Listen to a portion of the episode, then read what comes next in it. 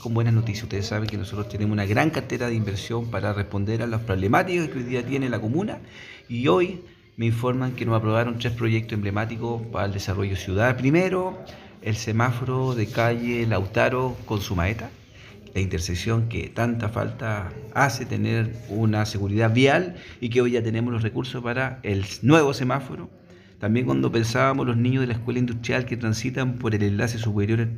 Lautaro, también las chiquillas que van a trabajar de temporera a Chacarilla, tan oscuro y tan peligroso, también logramos el financiamiento de luminarias para ese enlace superior Lautaro y también la inversión de chip para las mascotas protegidas del plan Subdere. Tenemos una inversión de 150 millones que se complementa a todos los otros millones que hemos gestionado a través de la cartera Subdere, que supera los mil millones de pesos. Este es trabajar con el corazón y a seguir haciendo la diferencia en ir a buscar recursos para levantar la ciudad.